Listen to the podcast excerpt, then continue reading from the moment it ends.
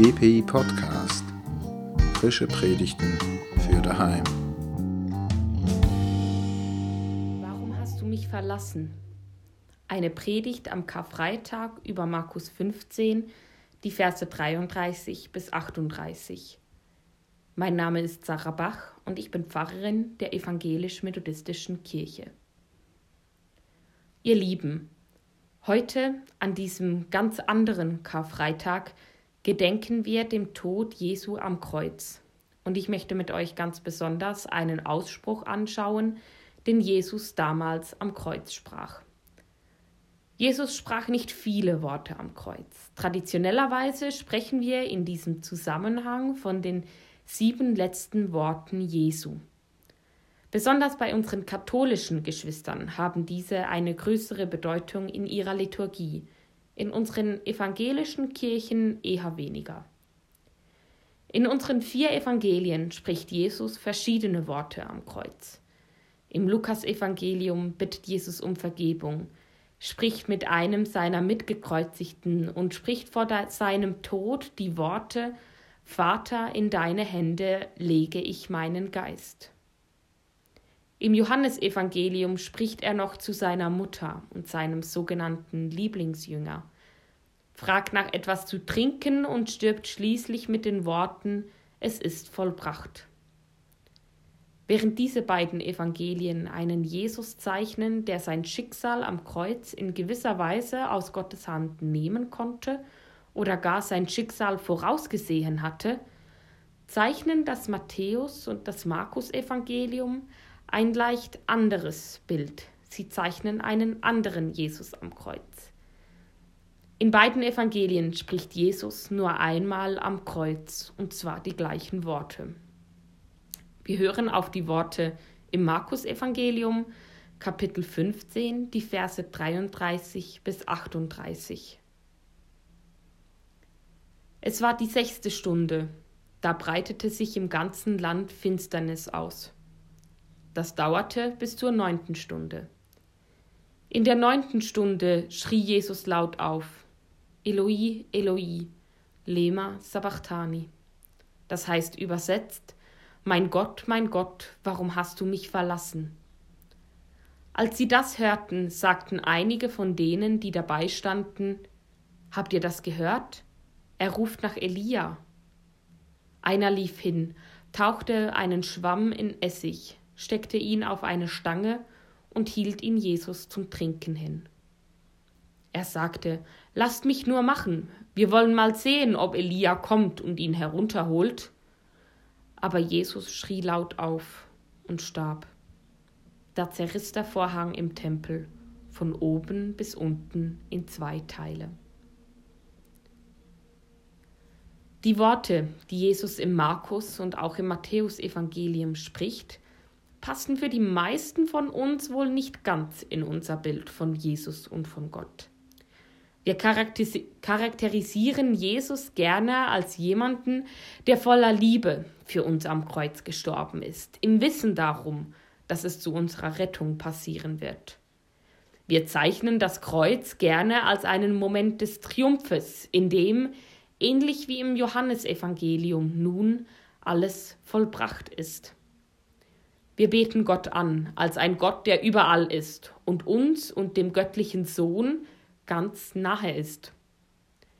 Da passt der Ausspruch, mein Gott, mein Gott, warum hast du mich verlassen, nicht ganz ins Bild. Es ist unbequem, eckt an, denn wie gehen wir damit um, dass Jesus, den, auf den wir all unsere Hoffnung setzen und den wir so hochheben, am Kreuz mit Gott ringt und Gott anklagt? Dies passt nicht in unsere gewohnte Vorstellung von Jesus als einem, der Gott so nahe ist wie keiner sonst. Es passt nicht in unser Denken, dass es gerade diese Nähe von Jesus zu Gott sein könnte, die dazu führt, dass dies nicht eine Kreuzigung unter vielen ist, sondern eine Kreuzigung, die uns allen wahres Leben verspricht. Es passt nicht in unsere Vorstellung von einem göttlichen Machtbeweis am Kreuz, denn es schreit nach Ohnmacht. Es passt nicht. Aber hat Jesus und hat Gott schon je in die Vorstellungen von uns Menschen gepasst? Beten wir Gott nicht auch als einen Gott an, der weiter, größer, tiefer ist, als wir uns dies je denken können? War es nicht Jesus, der immer wieder die Erwartungen seiner Begleiter und Begleiterinnen durchbrochen hat und auch unseren Erwartungen heute nicht immer ganz entspricht? Ich glaube, dass es gerade jene Momente sind, in denen Erwartungen durchbrochen werden, bei denen es sich besonders lohnt hinzuschauen, die sich besonders lohnen, genauer untersucht zu werden. Denn dort, wo Erwartungen durchbrochen werden, wo Jesus eben nicht so handelt, wie man es von ihm erwartet, dort erfahren wir ganz neu, wer Jesus eigentlich wirklich ist und wie er auch noch heute in unserem Leben wirkt. Es ist genau dieses Unpassende und Unbequeme an dieser Aussage Jesu am Kreuz, aufgrund derer viele Exegeten und Exegetinnen darauf schließen, dass dies wohl eine sehr ursprüngliche Überlieferung gewesen sein muss. In der vorhin von mir vorgelesenen Bibelstelle haben wir auch die griechische Version des Ausspruches gehört, der in den meisten Übersetzungen mit aufgenommen wird. Dadurch wird unter anderem auch darauf hingewiesen, dass dieser Ausspruch ein Zitat ist, und zwar aus Psalm 22.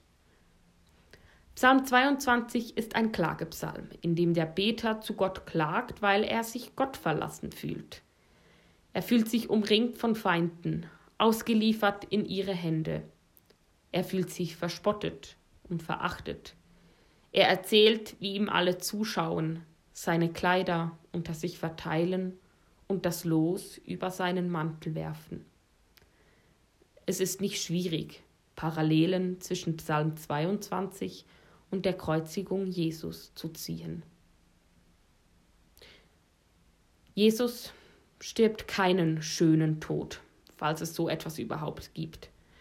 Seine Geschichte am Kreuz wird, in Matthäus und Markus jedenfalls, nicht so erzählt wie die mancher Philosophen oder auch Märtyrer, wo der letzte Ausspruch und der letzte Atemzug romantisiert dargestellt wird als der Moment, wo endlich losgelassen werden kann, als der Moment, wo das Leben sein schönes und zufriedenstellendes Ende findet.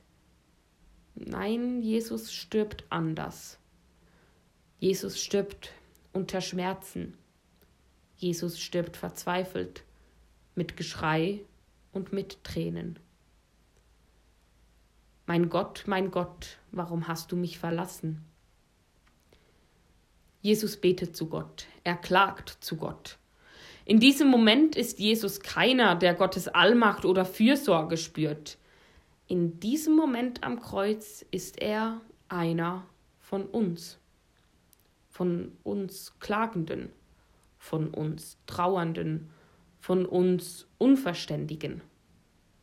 Er ist ein Mensch, und Menschen wissen, was es bedeutet, sich so einsam und verlassen zu führen, fühlen, dass nicht einmal mehr Gottes Anwesenheit gespürt werden kann. Jesus fühlt sich von Gott verlassen oder können wir gar sagen, Jesus wurde von Gott verlassen? Können wir diesen Gedanken zulassen, dass es einen Moment im Leben Jesu gab, in dem er verlassen war von Gott, in dem er in einer Gottverlassenheit war? Ja, ich glaube, dass wir diesen Gedanken der Gottverlassenheit Jesu zulassen können und vielleicht sogar müssen. Denn aus dieser Gottverlassenheit Jesu kommt viel mehr raus, als wir uns vorzustellen wagen.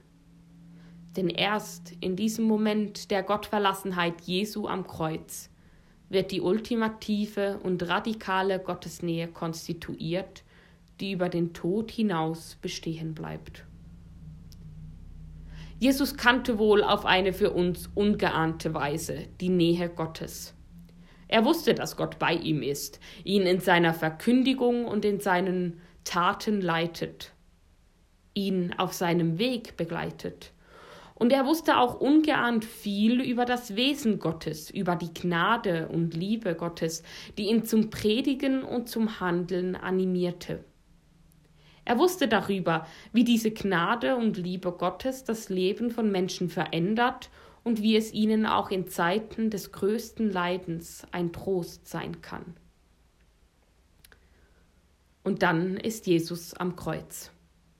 Er ist am Ort seines größten Leidens und er spürt genau diese Gottesnähe, die ihn sein ganzes Leben begleitet und inspiriert hat, die überhaupt dazu geführt hat, dass er nun am Kreuz hängt. Diese Gottesnähe spürt er nicht mehr. Der Theologe Jürgen Moltmann beschreibt dies mit den Worten im Zusammenhang mit der einzigartigen Gottesgemeinschaft seines Lebens und seiner Verkündigung starb Jesus in einzigartiger Gottverlassenheit. Jesus wird in einzigartiger Weise von Gott verlassen. Er, der Gottes Nähe auf so intime Art und Weise in seinem Leben erfahren durfte, stirbt als einer, der im Moment seines Todes genau diesen Gott nicht mehr spüren konnte. Jesus stirbt in der Gottverlassenheit. Und das, genau dieses Sterben in der Gottverlassenheit, das ist der Grund, das ist der Moment, in dem die Macht des Todes endgültig gebrochen wird. Die Macht des Todes wird gebrochen, weil der Tod nicht länger ein Ort ist, an dem Gott nicht zu finden ist. Der Tod ist nicht länger ein Ort der Gottverlassenheit, denn Gott, Jesus, war da. Jesus war in der ultimativen Gottverlassenheit. Jesus ist Gottverlassen in den Tod hineingegangen, damit das kein Mensch je wieder erfahren muss. Die Macht des Todes bestand ja darin, dass es ein Ort war, an dem wir endgültig von Gott getrennt wären, aber indem Jesus in den Tod und in die Gottverlassenheit des Todes hineingeht, gibt es nun keinen Ort mehr, an dem sich Gott nicht mehr finden lässt. Gerade im Tod, gerade im Leiden, im Zweifeln und im Schreien nach Gott kann Gott erfahren werden, kann Gott gefunden werden, denn der Sohn Gottes war am Leiden, er war am Zweifeln, er war am Schreien nach Gott. Und es ist dieser Sohn, es ist dieser leidende, zweifelnde, schreiende, Gottverlassene, der von Gott aus dem Tod auferweckt wird. Der von Gott aus der Gottverlassenheit in die größte Gottesnähe geholt wird, die wir uns vorstellen können. Eine Gottesnähe so umfassend, dass es nun tatsächlich keinen Ort mehr gibt, der uns von Gott trennen kann. Am Kreuz geht in Erfüllung, was Paulus im Römerbrief in Kapitel 8, Vers, Kapitel 8, Vers 39 mit den Worten beschreibt, nichts über- oder unterirdisches und auch nicht irgendetwas anderes, das Gott geschaffen hat. Nichts von alledem kann uns von der Liebe Gottes trennen. In Christus Jesus, unserem Herrn, hat Gott uns diese Liebe geschenkt. Jesus ist gestorben, damit unsere Frage nach Warum hast du mich verlassen? nicht unbeantwortet bleibt. Damit wir auch in unserem Leiden, unserem Klagen und unseren Schmerzen Gott erfahren dürfen. Vielleicht nicht immer als ein Gott, der uns davon erlöst und uns hinaushebt in eine bessere Welt, aber ganz sicher als ein Gott, der uns nahe kommt und uns nahe bleibt. Amen. Zum Abschluss dürfen wir uns unter Gottes Segen stellen. Gott segnet dich und behütet dich. Gott kommt dir nahe und bleibt dir nahe. Gott lässt ein Licht auf deinen Weg fallen und begegnet dir in Liebe und Gnade. Gott schenkt dir und dieser ganzen Welt Hoffnung und Frieden. Amen.